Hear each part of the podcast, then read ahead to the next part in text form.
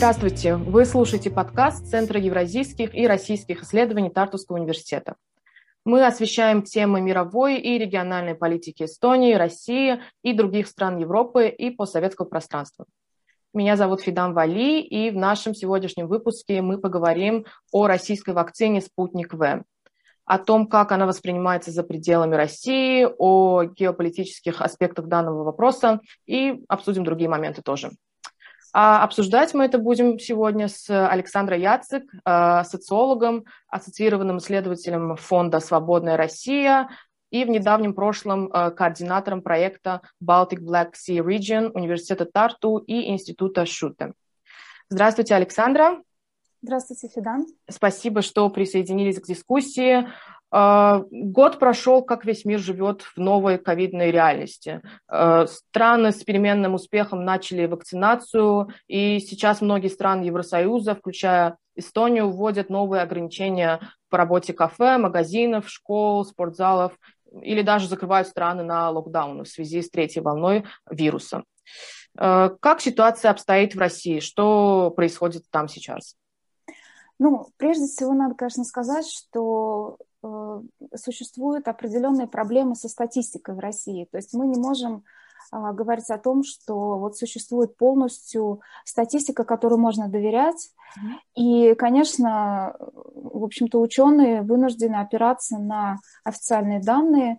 Ну и есть определенные неофициальные э, источники, то есть э, какие-то, допустим, свидетельства очевидцев, людей, которые прошли через э, больницы, через вирус, их знакомые, родные и так далее. Но вот если мы смотрим на официальные данные, которые публикуются на сайте, посвященному, посвященному инфекции, непосредственно, то, в общем-то, России не так уж все плохо с точки зрения э, ежедневных случаев заражения, то есть она не является лидером, как, допустим, э, какие-то страны Европы, допустим, Франция, где по, на, на сегодняшний момент по 30 тысяч новых случаев заражения.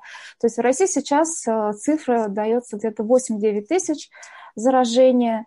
И, в общем-то, ученые, вирусологи говорят о том, что ну, это как бы не третья волна. То есть если в Европе это вот очевидно третья волна, и а, многие страны Евросоюза закрыты на, на локдаун, то в России, в общем-то, все открыто.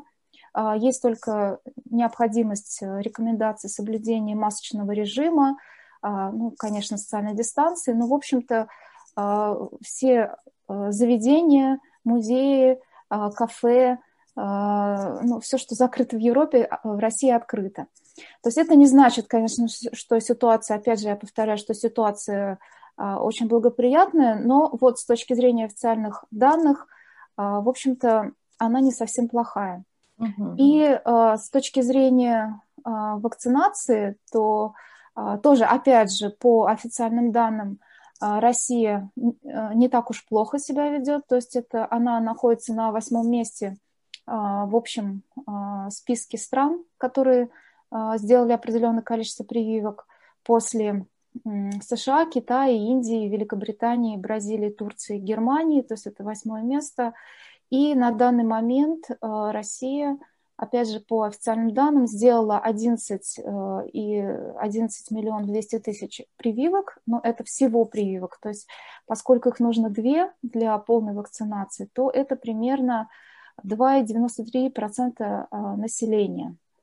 То есть это, конечно, совсем небольшой процент, но, в принципе, э, вакцинация идет, она наращивает темп, она началась 18 января, и э, как минимум в Москве, в Петербурге сделать э, вакцину довольно легко. То есть, в общем, нужно просто зарегистрироваться через официальный электронный портал, подать заявку, и можно. И, в принципе, есть даже пункты вакцинации, прям, как, как говорят, открытые просто в, в торговых молах.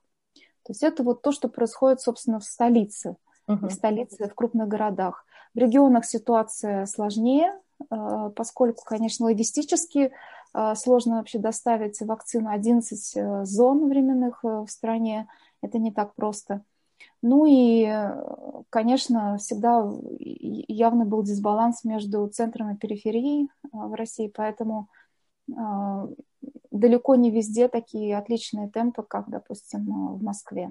Uh-huh. Но вот на данный момент это где-то почти 3% от населения полностью вакцинировано. Ну, то есть ситуация достаточно неплохая, как я понимаю, и то есть настолько неплохая, что э, Россия даже готова помогать другим странам. Вот, например, э, на начальном этапе вспышки вируса, то есть э, в апреле-мае прошлого года, Россия направила помощь э, 46 странам, включая европейские страны, такие как Италия, Сербия и Босния-Герцеговина. И на данный момент некоторые страны Евросоюза э, тоже согласились закупать вакцину «Спутник В». Э, как бы вы охарактеризовали внешнюю политику России в области здравоохранения на фоне общего ухудшения отношений с Евросоюзом? Э, то есть можно ли утверждать, что таким образом, ну то есть помогая отдельным странам, членам Евросоюза, Россия э, пытается каким-то образом смягчить кризисную ситуацию в отношениях с Евросоюзом? Или, выражаясь словами верховного представителя Евросоюза Бареля, это борьба за влияние через политику щедрости? Ну, я бы здесь э, разделила, как бы вопрос разделила на несколько этапов. То есть первый момент – это то, что было до того, как Россия представила всему миру, э, так сказать, всему миру свою вакцину. Угу. То есть вот э, ранний период вируса, пандемии – это апрель-май прошлого года, когда как раз вот вы упомянули, был, была компания из России с любовью в Италию, которые Россия очень активно пиарила, и э, пророссийские, прокремлевские СМИ просто сделали из этого такое красочное шоу. И, в принципе, а, в марте фактически а, Италия действительно очень сильно нуждалась в помощи. Проблема стояла в том, что на тот момент Евросоюз не мог адекватно, быстро отреагировать на вот этот призыв, потому что вообще, в принципе, э, страны Евросоюза не оказались готовы к такой резкой вспышке коронавируса.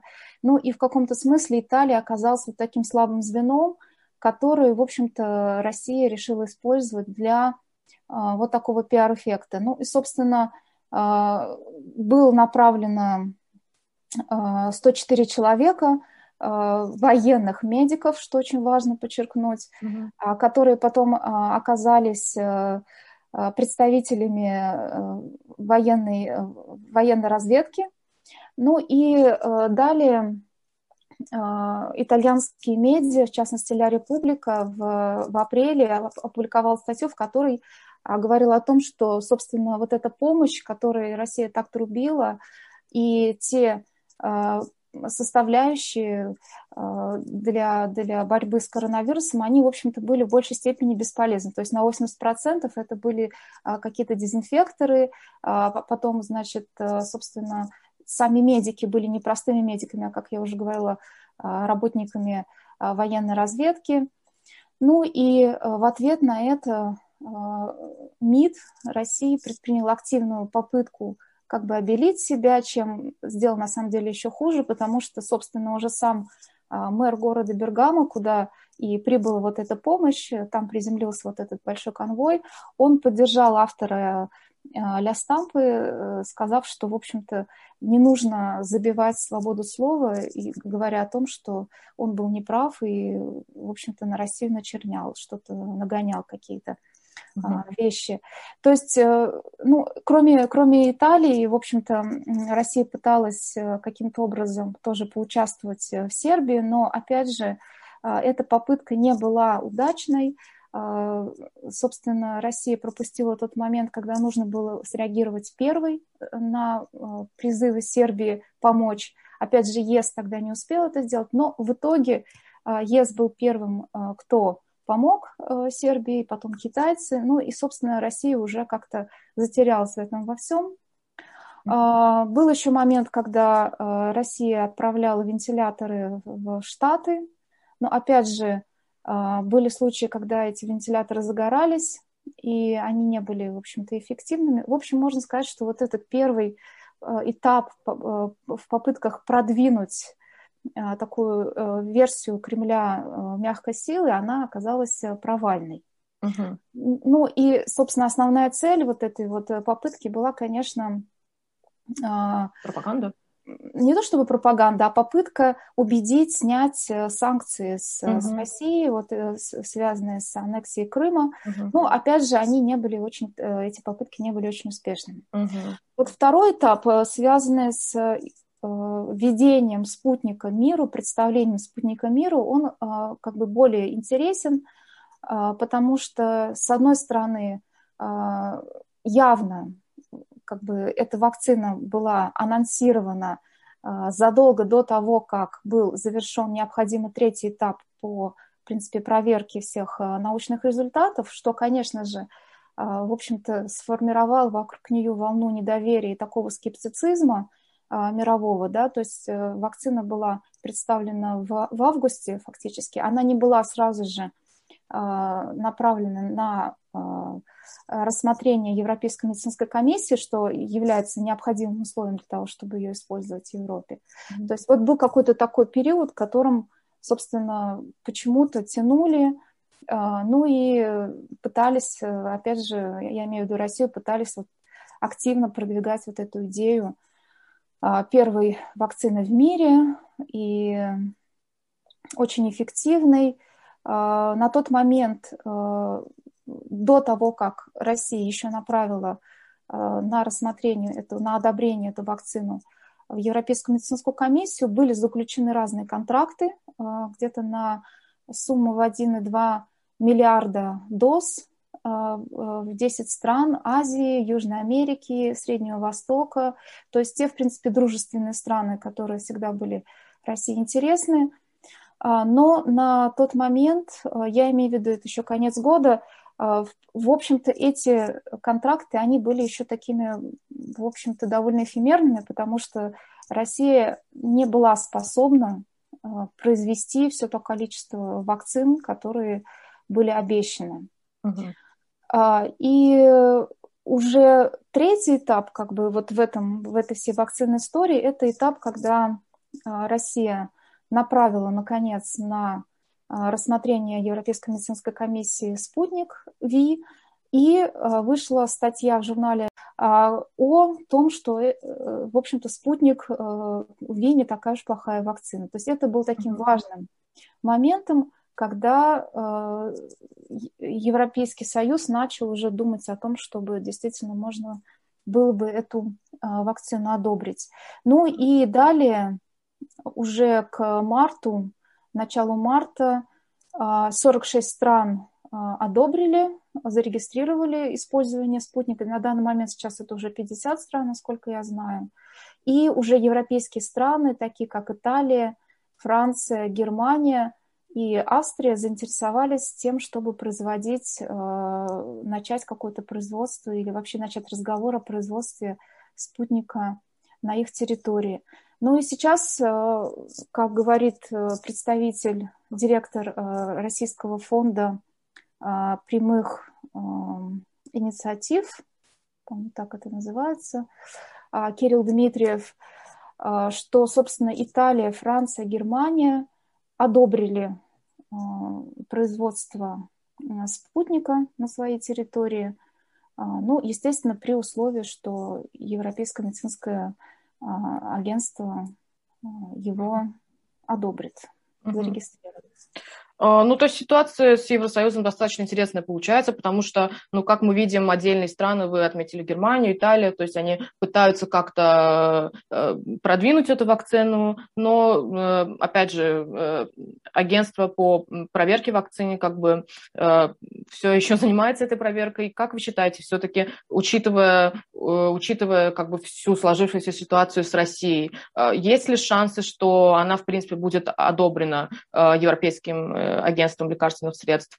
И если так, то, э, ну, то есть мы видим, что Евросоюз как бы на центральном уровне все-таки заниматься этим не хочет, но тем не менее, то есть, например, официальный представитель Еврокомиссии Эрик Мамер в ходе брифинга в Брюсселе отметил, что как бы отдельные страны Евросоюза, они могут закупать вакцину. То есть, в принципе, как я уже спросила, есть шансы, что вакцина будет одобрена, и если так, то, в принципе, то есть э, скорее это будет, как вы считаете, на централизованном уровне, то есть на уровне Евросоюза, или как, то есть ситуация не изменится, как на данный момент страны отдельно пытаются как-то закупить вакцину, так это и будет продолжаться на национальном уровне?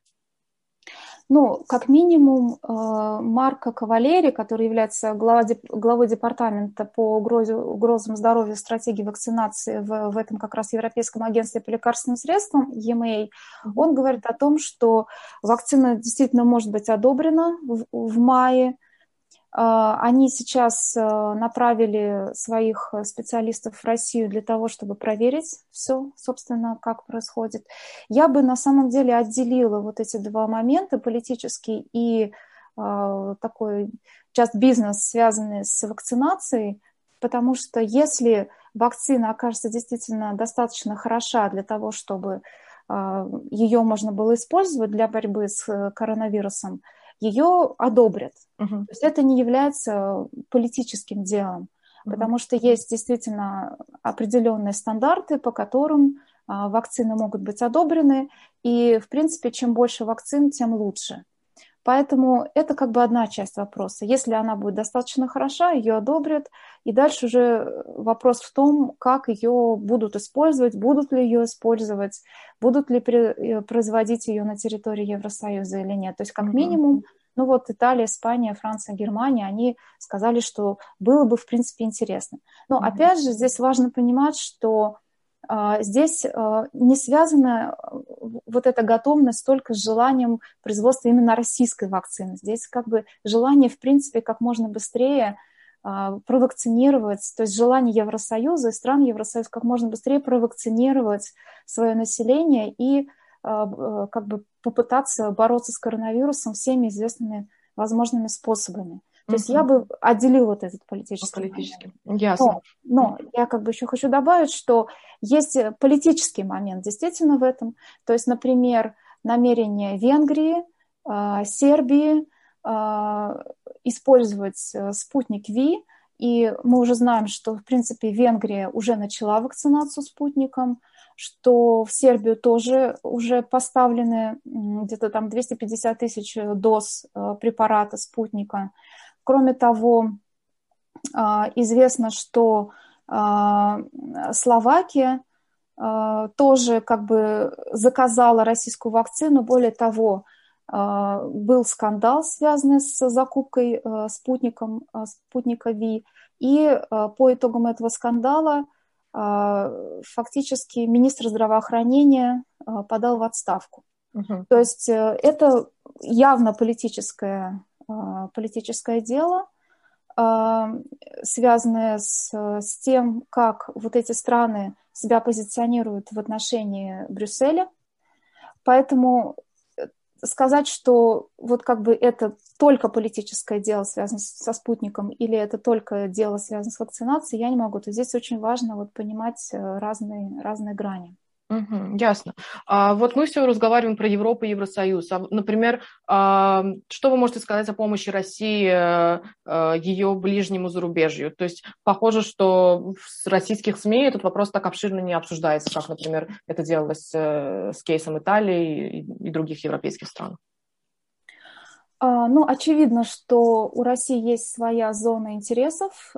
Понятно, что это так называемое ближнее зарубежье – ну, например, э, Беларусь, э, конечно, э, входит в зону интересов России, и в частности, там, в общем-то, планируется или уже началось производство спутника в Беларуси. Также Молдова получила спутник. И, ну, ряд, ряд стран Средней Азии, но, однако, ну, например, Туркменистан – То есть один, был одним из первых, кто официально зарегистрировал и при, э, принял спутник э, на своей территории. Но очевидно, что, например, э, Азербайджан не заинтересован абсолютно в этом. У него договоренности с китайской вакциной. Ряд стран Средней Азии, такие как, например, Казахстан или Узбекистан, тоже производят свою вакцину. Ну, например, вот Казахстан – а, планирует э, вместе с Россией э, производить вакцину, закупать у Китая. У Узбекистана вообще своя вакцина. А, ну вот, как я уже сказала, Туркменистан единственный, кто, в общем-то, а, зарегистрировал, но опять же Туркменистан тоже сотрудничает с китайцами. То есть в Средней Азии Россия, очевидно, конкурирует с китайской вакциной. Сказать о том, что она выигрывает, мы не можем. То есть это такая как бы неравная конкуренция, потому что Китай намного более сильный соперник, в том числе с экономической точки зрения. А, но, например, вот опять же Молдова, а, Беларусь, а, это те страны, которые, очевидно, заинтересованы в российской вакцине. Ну, и если говорить, допустим, об Украине и Грузии, то здесь на первое место выходит как бы вот эта история тактических отношений. А, ну и вот буквально 30 марта Украина вообще а, фактически превозгласила э, присутствие войны, то есть вооруженного конфликта а, на Донбассе, который был спровоцирован Россией. То есть это фактически объявление войны. Uh-huh. То есть, и кроме того, уже на, на уровне государства использовать э, вакцину, произведенную э, страной-агрессором, запрещено. То есть, mm-hmm. в принципе, в Украине э, на уровне вот, как бы государства эта вакцина, российская вакцина не может быть признана. Ну, то же самое в Грузии, mm-hmm. потому что в Грузии, в принципе, Грузия тоже участвует в, ком- в программе КАВАКС. В Грузии тоже уже началась вакцинация, но и а, собственно, российская вакцина не является одной из тех, которые могут а, вызывать доверие по, по опросам общественного мнения.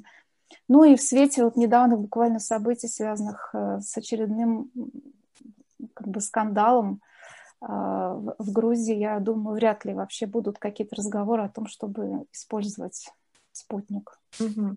А, ну вот вы затронули вопрос Украины, и, как вы отметили, то есть там на официальном уровне э, вакцина не зарегистрирована, и, конечно, не собираются ее регистрировать, но, тем не менее, по некоторым данным, а, население как бы недовольно тем фактом, что э, вопрос э, политики доминирует над ну, вопросом безопасности, и пророссийские партии тоже Например, оппозиционная партия «За жизнь» тоже этот вопрос очень сильно обсуждает. И, э, ну, то есть люди, то есть украинцы сейчас э, планируют э, вакцинироваться в России. И, опять же, вот самопровозглашенные Луганская Народная Республика и Донецкая Народная Республика, там как бы вакцинация проходит.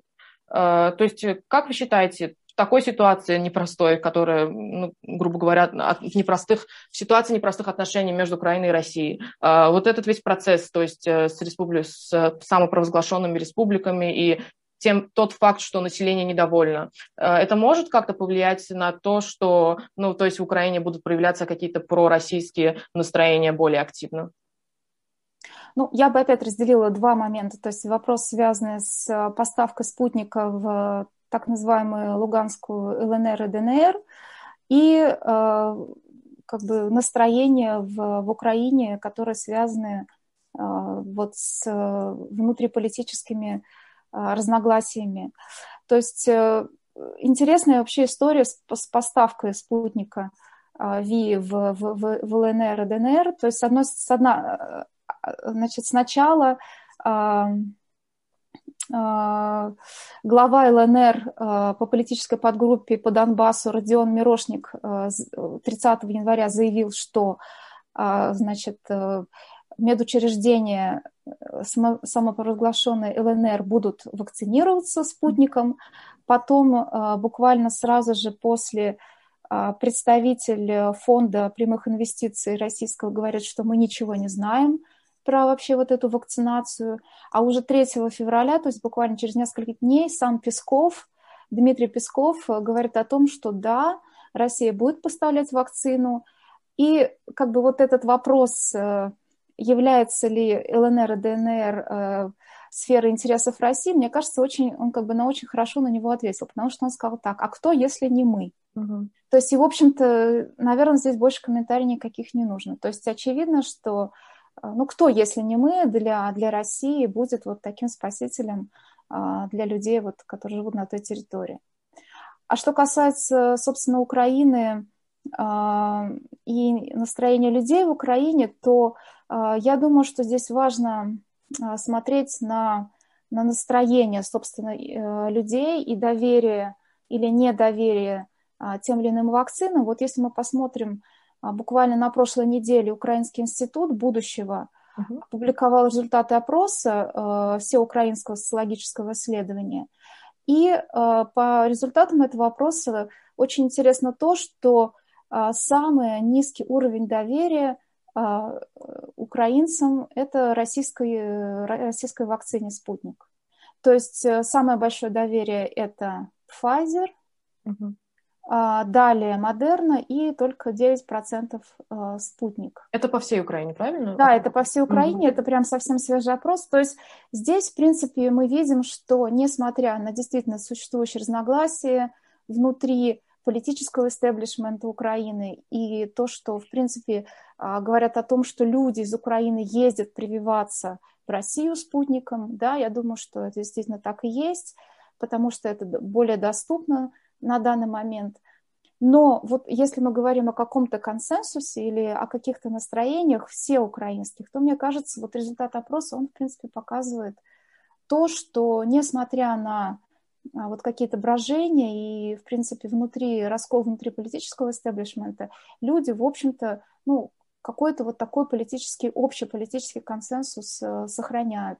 Ну и здесь важно то, что, опять же, вот я э, упомянула, э, фактически признание э, ситуации на Донбассе войной, я думаю, что для украинцев это является очень большим, имеет большое значение, и собственно, вопрос спутником как раз это очень такой политический момент. То есть если, а, то есть это речь не только о том, что на уровне правительства эта вакцина не а, регистрируется как вакцина, произведенная страной-агрессором, но и, собственно, внутри как бы страны а, это тоже, ну, такое, ну, есть некий, некий, некий консенсус, я бы сказала. Я думаю, что а, вряд ли это приведет к расколу. То есть, наверное, будут недовольны, и, естественно, люди просто хотят элементарно а, выживать и думают о своей безопасности, но вряд ли эта ситуация двинется дальше, чем вот на уровне каких-то настроений. Угу.